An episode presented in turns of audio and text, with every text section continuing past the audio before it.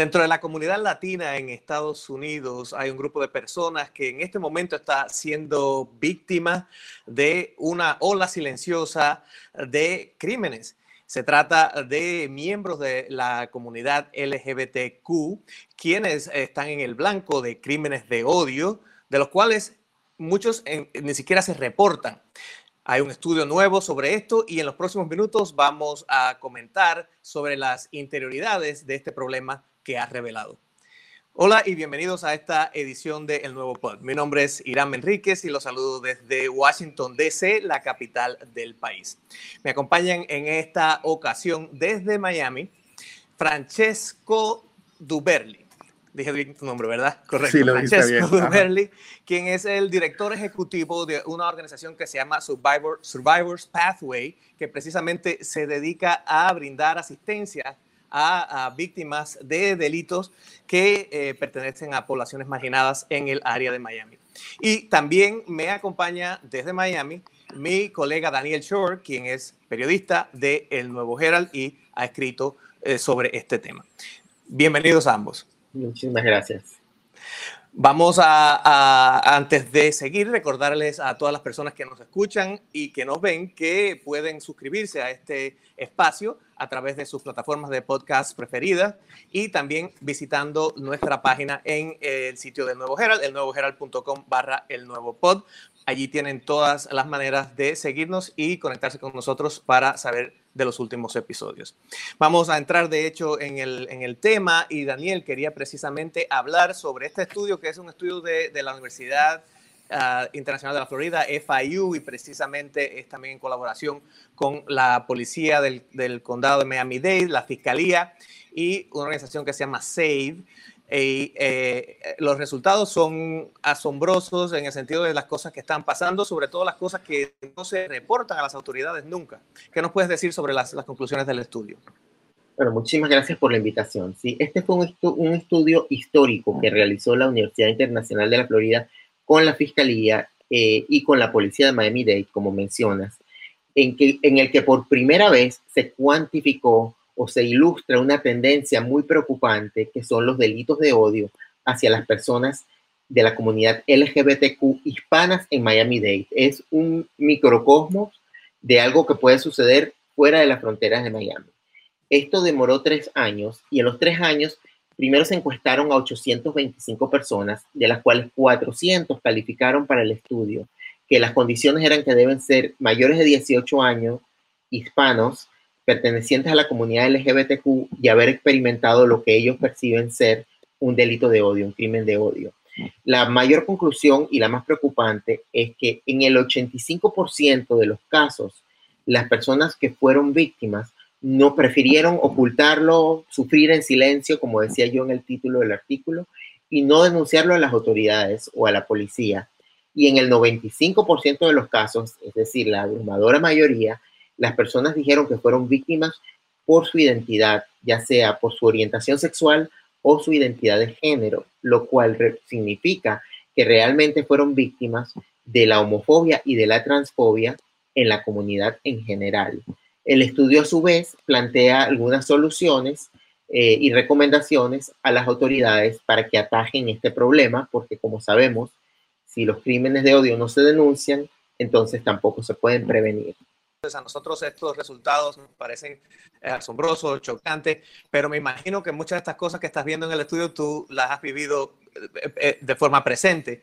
¿Es, es así? ¿Has tenido experiencias con, esta, con este tipo uh, de situación en la comunidad? Sí, bueno, primero que todo, gracias por, por, por invitarme al programa y además muchísimas gracias por crear un espacio de visibilidad para un crimen uh, que, que, nos atañe a muchos en, en la comunidad latinoamericana pero definitivamente, especialmente en el contexto de las comunidades LGBTQI. Uh, y sí, lo que hemos visto es uh, que hay un gran número de crímenes que están relacionados con, con, con, odio, uh, pero es muy común, como lo, lo mostró el estudio, eh, darnos cuenta de que la gente no lo reporta de que muchas personas de nuestra comunidad no reportan el crimen. Entonces, incluso muchas personas, que es la parte más complicada y más triste, a veces ni siquiera lo identifican como un crimen. Ah, y, tiene que ver mucho con, con, el historial nuestro, ah, y cuando digo nuestro, porque yo soy gay, el historial nuestro de la comunidad LGBTQI, uh, con relacionarnos de una manera, digamos, donde no hay justicia eh, con respecto a los crímenes que nos pasan.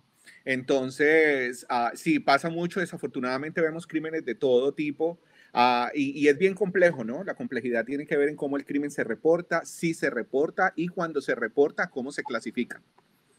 Y en muchos casos, por ejemplo, eh, tú que trabajas con la comunidad, tienes alguien que viene, eh, y si entiendo lo que me acabas de decir, alguien viene a plantearte un problema y, tú precisamente le tienes que iluminar que es un crimen de odio. Sí, claro. Eh, el tema está en, vuelvo y te lo digo, en el contexto en el que se da y cómo la persona se relaciona con el crimen. Te pongo un ejemplo. Nosotros, por ejemplo, eh, tuvimos una señora, eh, una muchacha transgénero que va caminando en una calle de Miami y hay un grupo de hombres que comienzan a decirle cosas horribles a, que tienen que ver con su identidad de género. Cuando ella reacciona al brutal ataque verbal que le están dando y reacciona, lo que digo es como, como no, no fue ni siquiera una reacción violenta, estas personas se, ponen furiosas, van hacia ella y la golpean brutalmente. Ah, la mujer queda casi desmayada cuando llega la policía, le pregunta a la señora si alguna pertenencia fue removida, le han quitado alguna pertenencia. Ella dice, sí, bueno, no tengo mis cosas personales. Entonces lo categorizan como un robo. A ella le dicen que es un robo. Cuando ella llega a la organización de nosotros, ella viene y dice, bueno, me robaron y me atacaron. Entonces, en la narrativa, en, el análisis que hacemos nosotros con cada eh, víctima del crimen, nos damos cuenta de que en realidad el crimen no era un crimen por robarle porque no tenía nada, de la pertenencia que tenía era muy mínima, pero el contexto era un contexto de odio y en realidad ella fue atacada por un contexto de odio. Ahora, lo que vemos, y es lo que te digo, eh, nosotros venimos de un sistema de impunidad muy grande, es decir, donde eh, nos vamos a un sitio y nos dicen cosas horribles, una persona transgénero la atacan, pero como sabemos que está el sistema de impunidad presente, es decir, que el acceso a la justicia es como bien complejo, pues la persona o no dice nada, no lo reporta, o a veces solo se queda con el crimen que le dice que pasó, que es la consecuencia más grande, right? Eh, que comenzamos como que, ok, me dijeron cosas horrorosas relacionadas con mi orientación sexual o identidad de género, pero eso vino acompañado tal vez de una puñalada. Entonces yo me quedo con el tema de que me dieron una puñalada, pero descarto un poco el tema del crimen de odio. Y esa parte es muy compleja, digamos. Cuando hablas de, cuando hablas de, de, la situación de impunidad, ¿te refieres a la de los países de orígenes?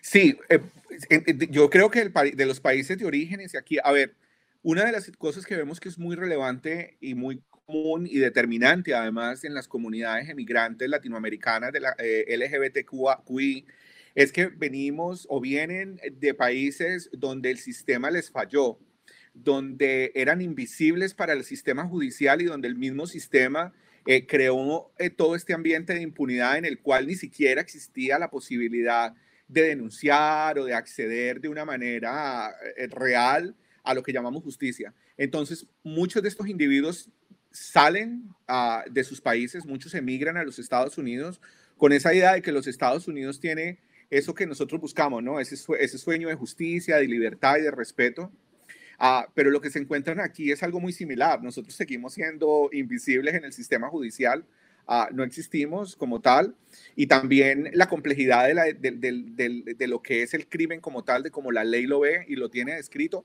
vuelve y trae ese sistema de impunidad. Entonces, el hecho de que aquí tampoco existe deja a la persona en un limbo y manda el mensaje más negativo, y es el mensaje de no importa dónde, yo no voy a tener justicia y por lo tanto, ¿para qué yo voy a acceder o voy a pelear por mis derechos cuando no existe? Porque ya venimos determinados de unos ambientes y unas culturas en las cuales nos integró en nuestra cabeza de que eso no existe, de que no va a pasar. Y venimos aquí y aquí, aunque hay un sistema judicial en sitio, todavía estamos muy, uh, muy atrás eh, en, en realmente encontrar una solución concreta para este tipo de crímenes. Daniel, y, esto se ha reflejado también en, el estudio, eh, precisamente, eh, que se habla de las causas por las cuales estas, ah, estos crímenes permanecen sin reportarse, por ejemplo. Bueno, estábamos hablando de que eh, uno de los problemas en la Florida es una ley, la ley de crímenes de odio, donde ser víctima, donde la identidad de género no está protegida Es decir, que si a una persona la atacan por ser transgénero, eso ya no se considera un, un, delito de odio porque la, la, identidad de género no está protegida. Por otra parte, es muy importante cuando se inicia el primer reporte, me decía un experto de la Liga Antidefamación, que, que se categorice como un delito de odio el reporte que toma la gente del 911, de la policía. Como hay muy poco conocimiento sobre el tema, muy comúnmente lo que pasa es que simplemente pasa como un delito cualquiera, un robo, un asalto, una, una agresión, y ya después, cuando llega a la fiscalía, es muy difícil atajar ese, ese caso. Eh, ¿Qué pasa? Que las personas, como decía Francesco, eh, tienen mucho miedo, por un lado, eh, porque no confían en el sistema judicial, pero también de parte de las autoridades que están haciendo ellos por generar esa confianza. Y eso es parte del estudio y por eso la Fiscalía estuvo, digamos, metida en esto y consiguió los fondos para el estudio. ¿Qué puede hacer la policía a nivel local para fomentar mayor confianza y que la gente denuncie? Eh, parece ser que hay, a pesar de que el Departamento de Policía de Miami-Dade participó en esto, hay cuerpos policiales municipales donde el tema LGBT todavía es una especie de tabú, no es, no es progresista, decía el, el, autor del estudio. Y a la gente le da miedo. Eh, otro punto importante que señalaba la fiscal Fernández Ronto es que muchas personas pudieran estar en el closet, tanto como personas gay, eh, lesbianas, como personas transgénero. Y a, a veces revelar un, un delito así, que fuiste víctima por ser gay, implica que revelas tu identidad de género, tu orientación sexual, se siente muy incómodo con eso. Entonces también es un, un, un, un, punto sobre la identidad personal de las personas y que están abiertas son sobre ese aspecto. Y como sabemos en la comunidad hispana todavía hay, hay, hay, hay tabú y hay mitos y estigmas y muchas personas, a pesar de que están en Estados Unidos, prefieren guardar en silencio ese aspecto de su identidad. Eh, eso también influye en sí. que no no se denuncian los casos. Sí. Son, es una combinación de factores. ¿Qué pasa? Que si los casos no se denuncian, no se pueden prevenir. Y esa es la moraleja de todo esto, que hay que buscar la manera de identificarlos para poder prevenirlos. ¿Y, cómo se diferencia eh, la comunidad eh, LGBTQ hispana de, eh, digamos, porque mencionabas, Daniel, que también esto puede ser como un microcosmos en la Florida, pero que podría, hay cosas que pudieran aplicar en, otros, en otras poblaciones hispanas en el, en el resto del país, pero también en el resto de la comunidad. El resto de la comunidad, de hecho, la, la, aunque se enfocan en la comunidad LGBTQ, sabemos que en la Florida los delitos de odio, prim, los primeros, las primeras víctimas son las comunidades LGBTQ, pero las segundas víctimas son miembros de la comunidad hebrea y de la, de la comunidad musulmana. Entonces estas personas también son víctimas de, de, de delitos de odio por su fe. Eh, también hay personas que son eh, víctimas eh, de delitos porque, porque no tienen techo y eso se considera también un delito. Hubo un delito que, que, que se, que pasó en Miami-Dade, una persona con enfermedad mental eh, y delito de odio. O sea que hay una, hay una gama muy amplia, pero en general la Florida está muy atrasada en denuncias de delitos de odio y según la, los datos del FBI que yo cito en el artículo, en Texas y Nueva York, a pesar de que son poblaciones muy similares en número a la Florida, el número de delitos de odio denunciados es muchísimo mayor. Así que hay algo en la Florida que realmente está frenando este tema. Eh, han intentado numerosas veces reformar la ley de delitos de odio, pero está estancada en la capital estatal. Eh, Francesco, en, en, muchos casos, en tu experiencia en la comunidad, eh, eh, hay muchas veces que, que, lo vemos no solamente en este, con los delitos de odio, sino también lo, lo, vemos en el bullying, en las escuelas, por tanto, que son, eh, son casos que comienzan con, con quizás un acoso, hasta van subiendo de tono hasta que pueden resultar en, en, en daños físicos. ¿Han podido ustedes determinar eh, cómo identificar cuando está el peligro de que algo así pase? Eh, bueno, sí, lo que tú dices tiene la razón. Hay una interseccionalidad muy grande entre diferentes tipos de crímenes, um, lo cual, eh, si, si, si, tomamos como un punto de análisis el, el, los crímenes de odio dentro del contexto de la interseccionalidad que hay con otros, es complejo, ¿no? Para darte un ejemplo, eh, no solamente estamos afectados por el tema de, de los crímenes de odio, pero tenemos unos índices grandísimos en la trata de personas y el, tema de la trata en la comunidad LGBT es, es, gigantesco, es muy profundo y muy invisible. Y el tema de la violencia doméstica. Y entonces a veces dentro de este contexto, el, crimen de odio se da, uh, pero se, da en el contexto de la violencia doméstica, se da en el contexto de la trata. Y por eso es que debemos de entender de que no podemos como fraccionar a veces los, los, el, el, tema de, la, de, los crímenes como si fueran unidades independientes, porque al final es todo un fenómeno. Y entonces para prevenirlo, sí deberíamos, eh, por ejemplo, hablar del tema de cómo son, cómo las comunidades en las que vivimos eh, reaccionan o se enmarcan dentro de un contexto cultural del entendimiento y la tolerancia hacia la comunidad LGBT. ¿Cuáles son los diálogos? Eh, como hablábamos antes, uh, lastimosamente en Miami-Dade County tenemos una, un, una, población latina gigantesca, creo que somos el condado con más latinos en toda la, la, la nación, pero eh, somos una comunidad que hemos emigrado a los Estados Unidos y hemos traído con nosotros pues toda la homofobia y toda la cultura homofóbica con la cual nos creamos y entonces esa cultura luego aquí toma una forma y se proyecta de nuevo en nosotros como comunidad y el diálogo entonces tiene que ser un diálogo muy amplio, como tú dices, uh, en, en, términos de por qué reaccionamos violentamente, cuáles son los mensajes de violencia, uh, por qué hemos traído acá todas unas estructuras uh, que hemos heredado de las violencias que, que, migran con nosotros desde la América Latina y que dentro de ese contexto hablar de la homofobia y la transfobia y entonces encontrar el tema de la prevención allí, en, en saber, uh, en, en, identificar áreas y en identificar fenómenos sociales dentro de, nuestra, dentro de nuestra ciudad que son los que están impactando estas comunidades. Y yo diría que deberíamos de verlo dentro del contexto del fenómeno de otros crímenes también, de cómo estos crímenes se entrelazan unos con otros para afectar una misma comunidad.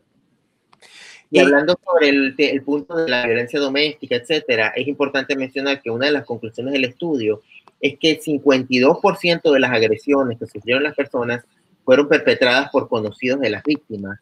¿Qué quiere decir esto? Que, y eso es otro, otro detonante que hace que la gente no denuncie. Que sí, hay casos como el que él describe de alguien que fue atacado caminando, caminando a su casa, pero la mayoría de los casos son personas que son allegados a ellos, es decir, familia, conocidos, etcétera, lo cual hace más difícil que si hay alguien en tu familia o alguien en tu círculo más cercano tus denuncias a la policía. Ese es otro, otra de los, digamos, las barreras que hay. ¿Hay, eh, ¿hay alguna, y quizás en los resultados del estudio eh, se refleja, hay alguna razón para pensar que dentro de la comunidad eh, hay ciertos grupos que están más en riesgo, como digamos, escuchamos mucho de la violencia contra las personas transgénero? Y las, bueno, las, eh, dentro de la comunidad LGBT, generalmente las personas transgénero son las, que, las, las mayores víctimas eh, de delitos de odio. A nivel nacional, eh, no aquí en Miami, ha habido de hecho asesinatos en el último año, dos años, eh, que salen constantemente en prensa, no tengo la cifra, pero dicen que la, mayor, la mayoría de las víctimas que han, que han muerto, que han sido asesinadas, son mujeres transgénero de color, de la comunidad negra o latina. Entonces, son las personas más vulnerables, sobre todo en lugares de Estados Unidos donde hay todavía más homofobia y más transfobia que en Miami-Dade. Sí, yo creo que son las, al igual que con el bullying en las escuelas, el acoso escolar, se ha comprobado que, la, que, que muchas personas sufren bullying, los gorditos, los bajitos, pero ningún grupo sufre más que los niños que son identificados como parte de la comunidad LGBTQ. Eh, Francesco, y en, dentro del trabajo que, hace tu organización, que nos gustaría saber un poco más sobre eso también, eh, ¿cómo, me imagino que gran parte es precisamente, como mencionabas, educación, eh, y también cómo reaccionan cuando se encuentran estos casos, pero te, te, quería preguntar si tienes algunos consejos, digamos, para tanto para gente de la comunidad como familiares, amigos y allegados, eh, maneras de, eh, de, poder identificar y saber cuándo poder eh, dar un paso para ayudar a personas que estén en nuestro círculo, que estén pasando por una situación como esta.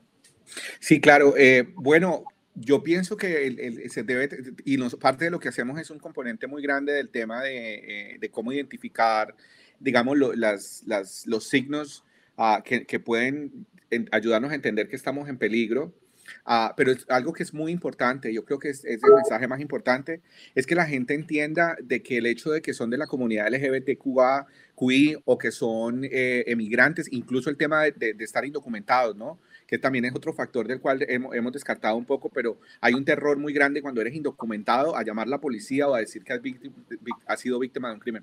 Entonces el mensaje es de que sí existen los mecanismos para que haya justicia de que hay, hay, hay, incluso remedios migratorios que se pueden aplicar cuando has sido víctima de un crimen que te permite eh, continuar tu proceso eh, de, de, migración aquí en los Estados Unidos, de que existe, sí existe uh, el, el, acceso a la justicia y que debemos de denunciar, de que no nos debemos de quedar callados, de que no existe el por qué debamos de quedarnos callados aquí en los Estados Unidos y que debemos de buscar eh, la justicia. Ahora, en el contexto de las familias y de nosotros como parte de la comunidad, desafortunadamente, nosotros debemos de entender de qué pasa y debemos de entender de que desafortunadamente tenemos que vivir eh, con esta conciencia de que no todos los ambientes en los que nos movemos y no todos los sitios donde vamos puedan ser ah, seguros, pero el tema siempre es qué hacer y definitivamente es llamar el 911 o, o irnos, pero no, yo no pienso que la, la reacción eh, sea lo mejor, porque de hecho nosotros hemos tenido casos en los cuales la persona reacciona y entonces el crimen es todavía peor. y, es, bueno, ya entraríamos luego a hablar de otros crímenes como la violencia doméstica o la trata, que sé que tu programa no es de eso, uh, que también hay ciertos, eh, eh, ciertos red flags, como se dice en inglés, que te pueden ayudar a identificar Ah, pero de, de, nuevo yo pienso que lo más importante es que la persona debe saber que puede denunciar, que hay justicia y generar la conciencia de que el crimen de odio existe, de que no estamos exentos de que esto nos pueda pasar en cualquier momento o en cualquier sitio. Bien, un tema eh, interesantísimo y como dices, algo que tenemos que, que, abordar con muchas otras aristas. Muchas gracias a ambos por haber estado en este espacio. Daniel Shore, periodista de El Nuevo Herald, y Francesco Duberli, que es director de esta organización que se llama Survivors Pathway. Eh, las personas se pueden poner en contacto con tu organización eh, también para tener más información sobre esto eh, a través de, Internet, entiendo. Así que lo invitamos a todos a que hagan esto, que sigan estos temas, también que sigan el tema precisamente en, las páginas de El Nuevo Herald para tener toda la información al respecto. Muchas gracias a ustedes por participar y también a todos los que nos están escuchando y los que nos están viendo. Mi nombre es Hiram Enríquez. Nos vemos en la próxima edición.